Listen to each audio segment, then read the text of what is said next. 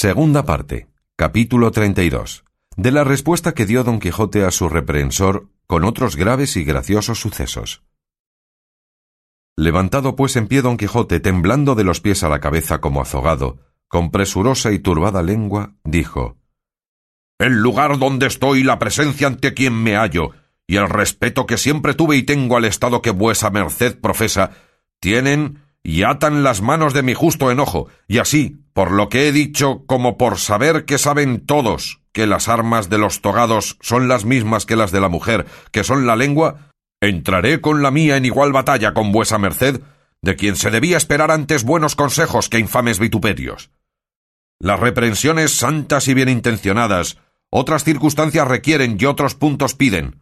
A lo menos, el haberme reprendido en público y tan ásperamente ha pasado todos los límites de la buena reprensión, pues las primeras mejor asientan sobre la blandura que sobre la aspereza, y no es bien que sin tener conocimiento del pecado, que se reprende, llamar al pecador sin más ni más mentecato y tonto.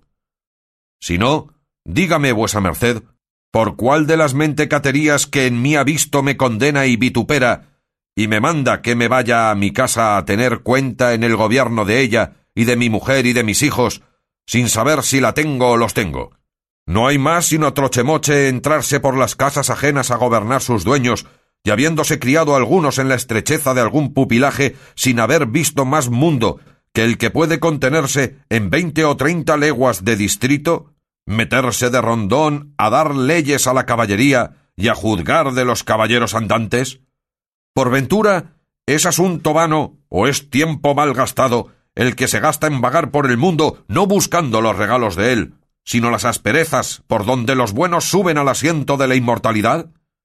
Si me tuvieran por tonto los caballeros, los magníficos, los generosos, los altamente nacidos, tuviéralo por afrenta irreparable, pero de que me tengan por sandio los estudiantes que nunca entraron ni pisaron las sendas de la caballería, no se me da un ardite. Caballero soy, y caballero he de morir, si place al Altísimo. Unos van por el ancho campo de la ambición soberbia, otros por el de la adulación servil y baja, otros por el de la hipocresía engañosa, y algunos por el de la verdadera religión.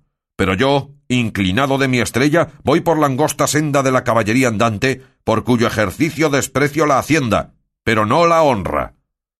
Yo he satisfecho agravios, enderezado tuertos, castigado insolencias, vencido gigantes y atropellado vestiglos. Yo soy enamorado, no más de porque es forzoso que los caballeros andantes lo sean. Y siéndolo, no soy de los enamorados viciosos, sino de los platónicos continentes. Mis intenciones siempre las enderezo a buenos fines, que son de hacer bien a todos y mal a ninguno. Si el que esto entiende, si el que esto obra, si el que de esto trata merece ser llamado bobo, díganlo vuestras grandezas, duque y duquesa excelentes. Bien, por Dios, dijo Sancho, no diga más vuestra merced, señor y amo mío, en su abono, porque no hay más que decir, ni más que pensar, ni más que perseverar en el mundo. Y más que negando este señor como ha negado que no ha habido en el mundo ni los hay caballeros andantes, qué mucho que no sepa ninguna de las cosas que ha dicho. Por ventura, dijo el eclesiástico, ¿sois vos, hermano, aquel Sancho Panza que dicen a quien vuestro amo tiene prometida una ínsula? Sí soy, respondió Sancho, y soy quien la merece tan bien como otro cualquiera. Soy quien júntate a los buenos y serás uno de ellos. Y yo soy de aquellos, no con quien naces, sino con quien paces, y de los quien a buen árbol se arrima, buena sombra le cobija. Yo me he arrimado a buen señor, y a muchos meses que ando en su compañía, y he de ser otro como él, Dios queriendo. Y viva él, y viva yo, que ni a él le faltarán imperios que mandar, ni a mí ínsulas que gobernar. No, por cierto, Sancho amigo, dijo a esta sazón el duque, que yo, en nombre del señor Don Quijote, os mando el gobierno de una que tengo de nones, de no pequeña calidad. Híncate de rodillas, Sancho, dijo Don Quijote, y besa los pies a su excelencia por la merced que te ha hecho. Hízolo así Sancho, lo cual visto por el eclesiástico, se levantó de la mesa mohino, además, diciendo por el hábito que tengo que estoy por decir que es tan sandio vuestra excelencia como estos pecadores. Mirad si no han de ser ellos locos, pues los cuerdos canonizan sus locuras. Quédese vuestra excelencia con ellos, que en tanto que estuvieren en casa me estaré yo en la mía y me excusaré de reprender lo que no puedo remediar. Y sin decir más ni comer más se fue, sin que fuesen parte a detenerle los ruegos de los duques, aunque el duque no le dijo mucho, impedido de la risa que su impertinente cólera le había causado. Acabó de reír y dijo a don Quijote Vuesa merced, señor caballero de los leones, ha respondido por sí tan altamente que no le queda cosa por satisfacer de éste que, aunque parece agravio, no lo es en ninguna manera, porque así como no agravian las mujeres, no agravian los eclesiásticos, como vuesa merced mejor sabe. Así es, respondió don Quijote, y la causa es que el que no puede ser agraviado no puede agraviar a nadie. Las mujeres, los niños, los eclesiásticos, como no pueden defenderse, aunque sean ofendidos, no pueden ser afrentados, porque entre el agravio y la afrenta hay esta diferencia, como mejor vuestra excelencia sabe.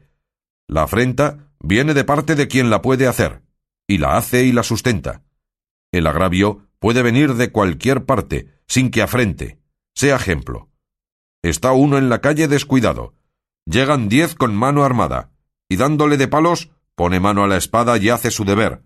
Pero la muchedumbre de los contrarios se le opone, y no le deja salir con su intención, que es de vengarse. Este tal queda agraviado, pero no afrentado. Y lo mismo confirmará otro ejemplo. Está uno vuelto de espaldas, llega otro y dale de palos, y en dándoselos huye y no espera, y el otro le sigue y no alcanza. Este que recibió los palos recibió agravio, mas no afrenta, porque la afrenta ha de ser sustentada. Si el que le dio los palos, aunque se los dio a hurta cordel, pusiera mano a su espada y se estuviera quedo, haciendo rostro a su enemigo, quedara el apaleado agraviado y afrentado juntamente, agraviado porque le dieron a traición, afrentado porque el que le dio sustentó lo que había hecho sin volver las espaldas y a pie quedó. Y así, según las leyes del maldito duelo, yo puedo estar agraviado, mas no afrentado, porque los niños no sienten, ni las mujeres, ni pueden huir, ni tienen para qué esperar, y lo mismo los constituidos en la sacra religión, porque estos tres géneros de gente carecen de armas ofensivas y defensivas, y así, aunque naturalmente estén obligados a defenderse, no lo están para ofender a nadie. Y aunque poco ha dije que yo podía estar agraviado, ahora digo que no, en ninguna manera, porque quien no puede recibir afrenta, menos la puede dar, por las cuales razones yo no debo sentir ni siento las que aquel buen hombre me ha dicho. Solo quisiera que esperara algún poco para darle a entender en el error en que está en pensar y decir que no ha habido ni los hay caballeros andantes en el mundo, que si lo tal oyera Amadís o uno de los infinitos de su linaje, yo sé que no le fuera bien a su merced. Eso juro yo bien, dijo Sancho. Cuchillada le hubieran dado, que le abrieran de arriba abajo como una granada o como un melón muy maduro. Bonitos eran ellos para sufrir semejantes cosquillas. Para mi santiguada, que tengo, por cierto, que si Reinaldos de Montalbán hubiera oído estas razones, al hombrecito tapaboca le hubiera dado, que no hablara más en tres años. No, sino tomárase con ellos y viera cómo escapaba de sus manos. Perecía de risa la duquesa en oyendo hablar a Sancho, y en su opinión le tenía por más gracioso y por más loco que a su amo, y muchos hubo en aquel tiempo que fueron de este mismo parecer. Finalmente don Quijote se sosegó y la comida se acabó, y en levantando los manteles llegaron cuatro doncellas, la una con una fuente de plata y la otra con un aguamanil, asimismo de plata, y la otra con dos blanquísimas y riquísimas toallas al hombro, y la cuarta descubiertos los brazos hasta la mitad, y en sus blancas manos, que sin duda eran blancas, una redonda pella de jabón napolitano. Llegó la de la fuente y con gentil donaire y desenvoltura encajó la fuente debajo de la barba de don Quijote, el cual, sin hablar palabra, admirado de semejante ceremonia, creyendo que debía ser usanza de aquella tierra en lugar de las manos lavar las barbas, y así tendió la suya todo cuanto pudo, y al mismo punto comenzó a llover el aguamanil, y la doncella del jabón le manoseó las barbas con mucha priesa, levantando copos de nieve, que no eran menos blancas las jabonaduras, no sólo por las barbas, mas por todo el rostro y por los ojos del obediente caballero, tanto que se los hicieron cerrar por fuerza. El duque y la duquesa, que de nada de esto eran sabidores, estaban esperando en qué había de parar tan extraordinario lavatorio. La doncella barbera, cuando le tuvo con un palmo de jabonadura, fingió que se le había acabado el agua, y mandó a la del aguamanil fuese por ella, que el señor don Quijote esperaría. Hízolo así, y quedó don Quijote con la más extraña figura y más para hacer reír que se pudiera imaginar. Mirábanle todos los que presentes estaban, que eran muchos, y como le veían con media vara de cuello más que medianamente moreno, los ojos cerrados y las barbas llenas de jabón, fue gran maravilla y mucha discreción poder disimular la risa. Las doncellas de la burla tenían los ojos bajos, sin osar mirar a sus señores. A ellos les retozaba la cólera y la risa en el cuerpo, y no sabían a qué acudir, o a castigar el atrevimiento de las muchachas, o a darles premio por el gusto que recibían de ver a don Quijote de aquella suerte. Finalmente la doncella del aguamanil vino, y acabaron de lavar a don Quijote, y luego la que traía las toallas le limpió y le enjugó muy reposadamente, y haciéndole todas cuatro a la par una grande y profunda inclinación y reverencia, se querían ir, pero el duque, porque don Quijote no cayese en la burla, llamó a la doncella de la fuente diciéndole Venid y lavadme a mí, y mirad que no se os acabe el agua.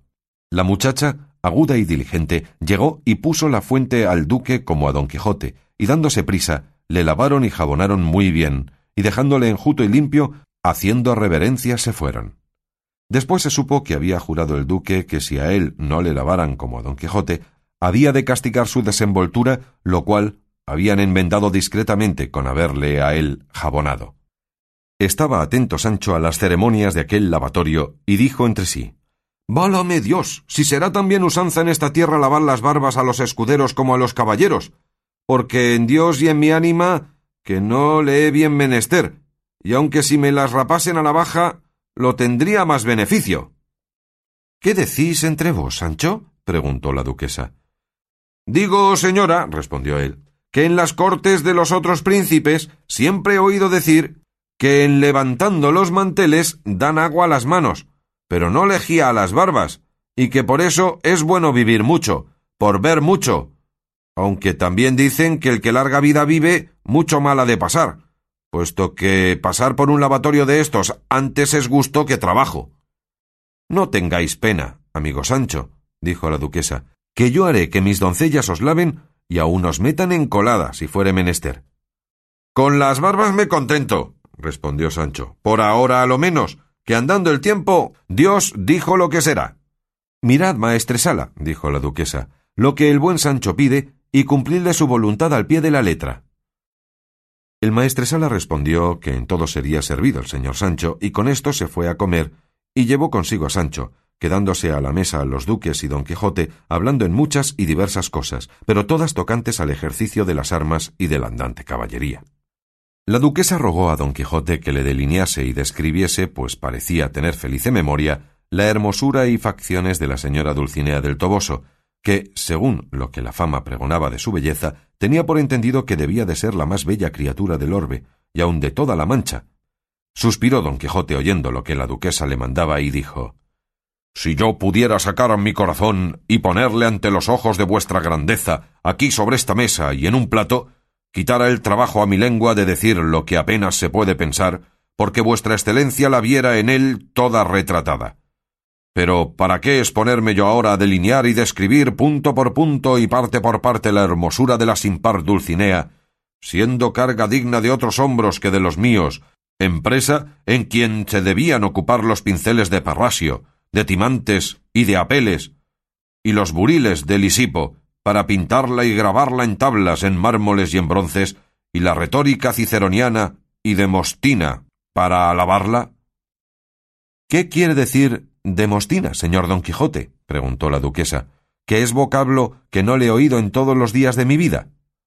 Retórica demostina, respondió don Quijote, es lo mismo que decir retórica de Demóstenes, como ciceroniana de Cicerón, que fueron los dos mayores retóricos del mundo.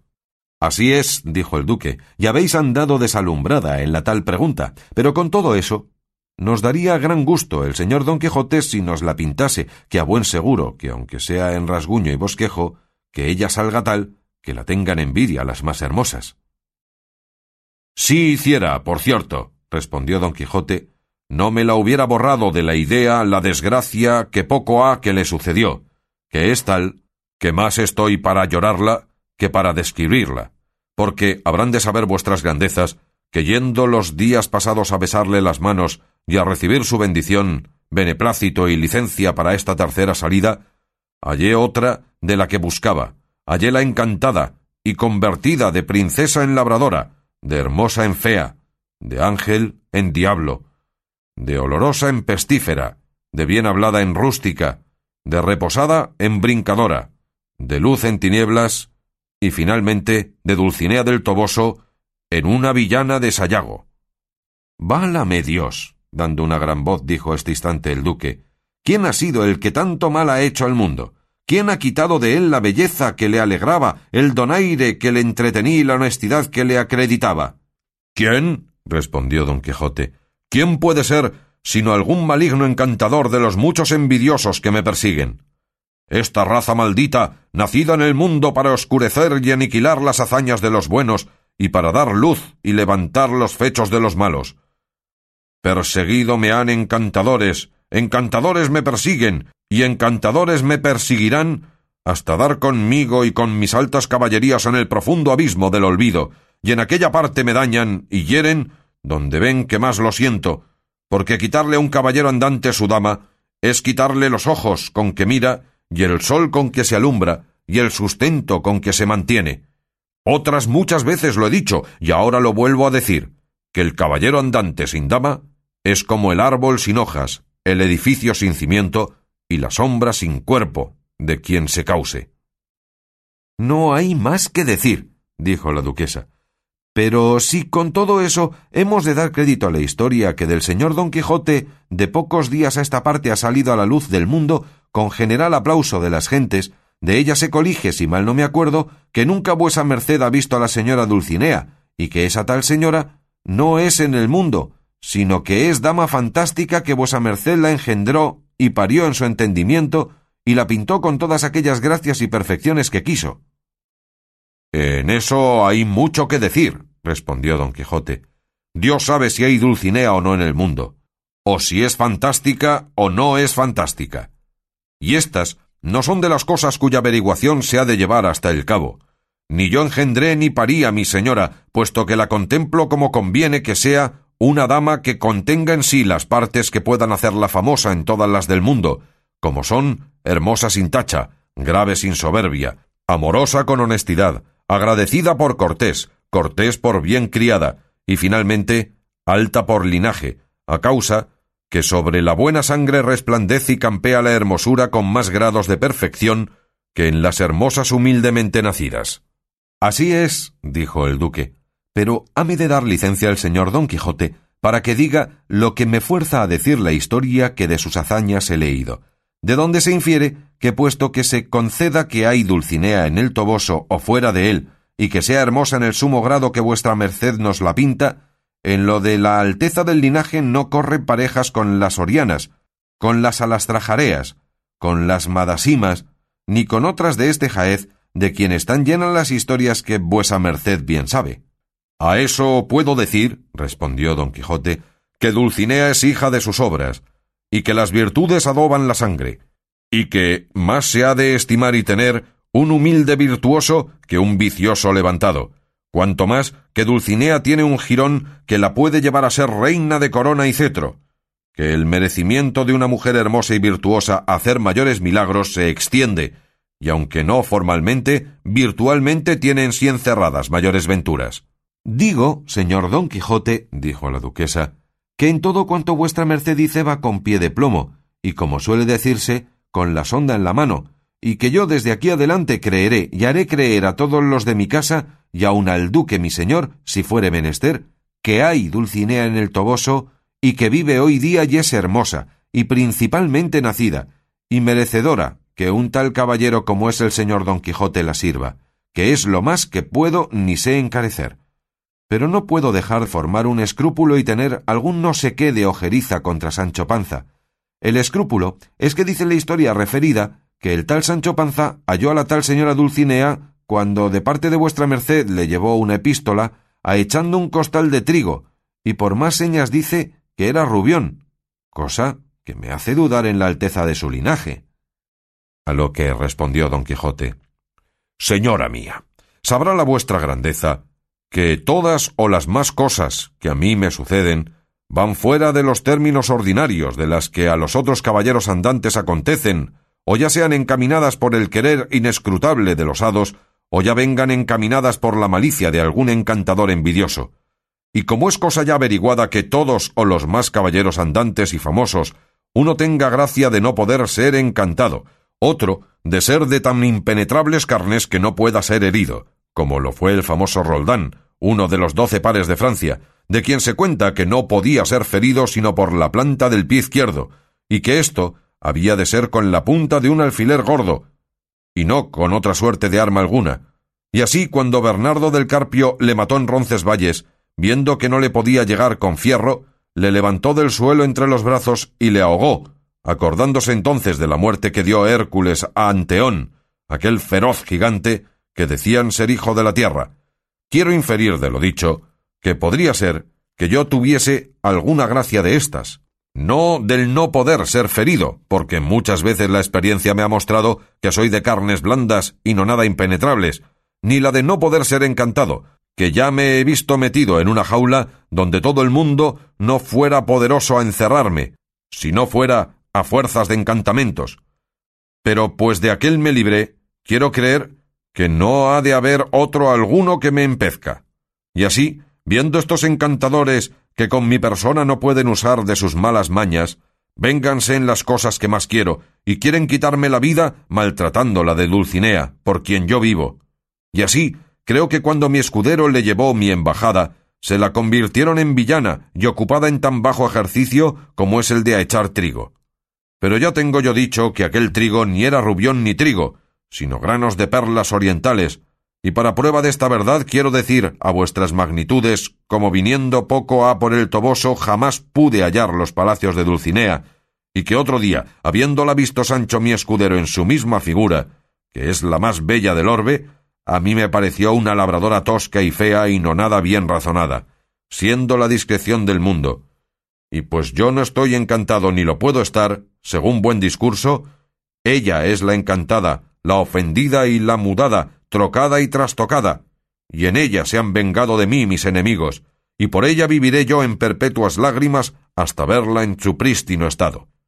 Todo esto he dicho para que nadie repare en lo que Sancho dijo del cernido ni de la hecho de Dulcinea, que pues a mí me la mudaron, no es maravilla que a él se la cambiasen.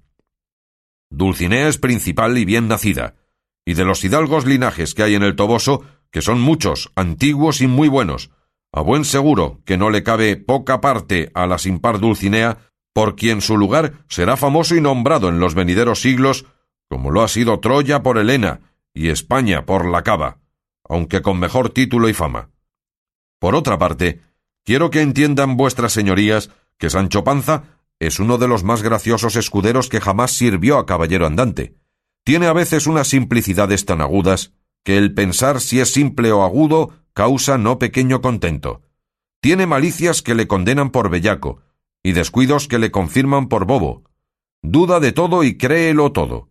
Cuando pienso que se va a despeñar de tonto, sale con unas discreciones que le levantan al cielo. Finalmente, yo no le trocaría con otro escudero, aunque me diesen de añadidura una ciudad, y así estoy en duda si será bien enviarle al gobierno, de quien vuestra grandeza le ha hecho merced, aunque veo en él una cierta aptitud para esto de gobernar, que, atusándole tantico el entendimiento, se saldría con cualquiera gobierno, como el rey con sus alcabalas. Y más, que ya por muchas experiencias sabemos que no es menester ni mucha habilidad ni muchas letras para ser uno gobernador, pues hay por ahí ciento que apenas saben leer y gobiernan como unos gerifaltes. El toque está en que tengan buena intención y deseen acertar en todo, que nunca les faltará quien les aconseje y encamine en lo que han de hacer, como los gobernadores, caballeros y no letrados, que sentencian con asesor. Aconsejaríale yo que ni tome cohecho ni pierda derecho, y otras cosillas que me quedan en el estómago que saldrán a su tiempo, para utilidad de Sancho y provecho de la ínsula que gobernare. A este punto llegaban de su coloquio el duque, la duquesa y don Quijote, cuando oyeron muchas voces y un gran rumor de gente en el palacio, y a deshora entró Sancho en la sala todo asustado, con un cernadero por babador, y tras él muchos mozos, o por mejor decir, pícaros de cocina, y otra gente menuda, y uno venía con un artesoncillo de agua, que en la color y poca limpieza mostraba ser de fregar. Seguíale y perseguíale el de la artesa, y procuraba con toda solicitud ponérsela y encajársela debajo de las barbas, y otro pícaro mostraba querérselas lavar. ¿Qué es esto, hermanos? preguntó la duquesa. ¿Qué es esto? ¿Qué queréis a ese buen hombre? ¿Cómo y no consideráis que está electo gobernador? A lo que respondió el pícaro barbero. No quiere este señor dejarse lavar la barba como es usanza, y como se la lavó el duque mi señor y el señor su amo.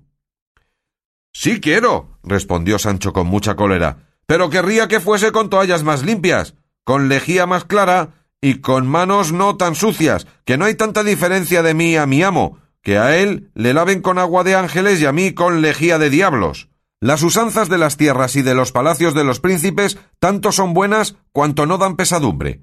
Pero la costumbre del lavatorio que aquí se usa peor es que de disciplinantes. Yo estoy limpio de barbas y no tengo necesidad de semejantes refrigerios.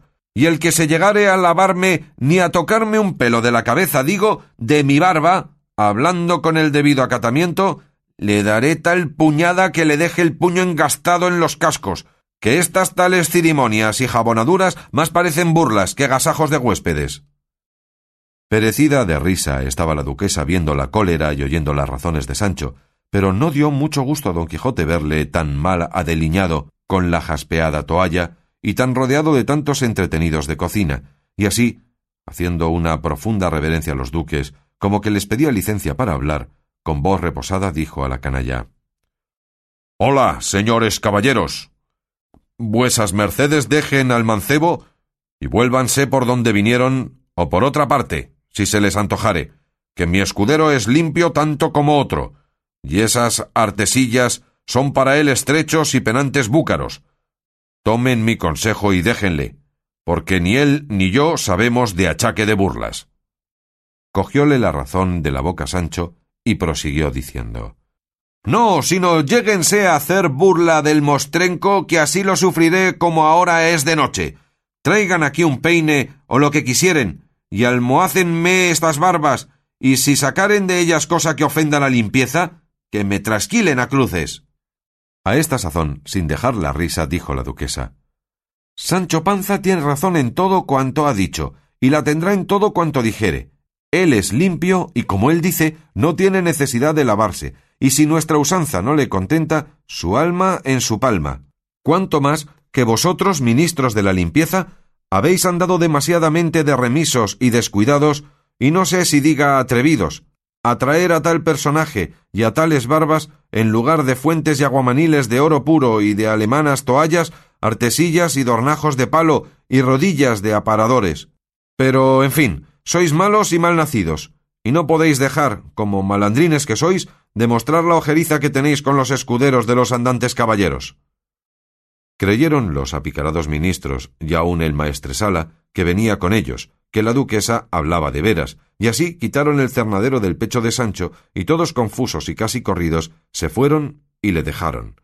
El cual, viéndose fuera de aquel, a su parecer, sumo peligro, se fue a hincar de rodillas ante la duquesa y dijo de grandes señoras, grandes mercedes esperan. Esta que la vuestra merced hoy me ha fecho no puede pagarse con menos si no es con desear verme armado caballero andante para ocuparme todos los días de mi vida en servir a tan alta señora. Labrador soy, Sancho Panza me llamo, casado soy, hijos tengo, y de escudero sirvo. Si con alguna de estas cosas puedo servir a vuestra grandeza, menos tardaré yo en obedecer que vuestra señoría en mandar. Bien parece, Sancho, respondió la duquesa, que habéis aprendido a ser cortés en la escuela de la misma cortesía. Bien parece, quiero decir, que os habéis criado a los pechos del señor Don Quijote, que debe de ser la nata de los comedimientos y la flor de las ceremonias, o cirimonias, como vos decís.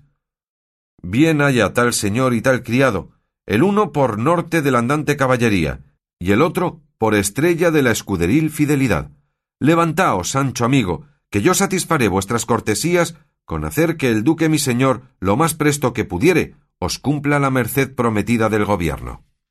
Con esto cesó la plática, y don Quijote se fue a reposar la siesta, y la duquesa pidió a Sancho que si no tenía mucha gana de dormir, viniese a pasar la tarde con ella y con sus doncellas en una muy fresca sala. Sancho respondió que aunque era verdad que tenía por costumbre dormir cuatro o cinco horas en las siestas del verano, que por servir a su bondad él procuraría con todas sus fuerzas no dormir aquel día ninguna, y vendría obediente a su mandado. Y fuese. El duque dio nuevas órdenes como se tratase a don Quijote como a caballero andante, sin salir un punto del estilo como cuentan que se trataban los antiguos caballeros.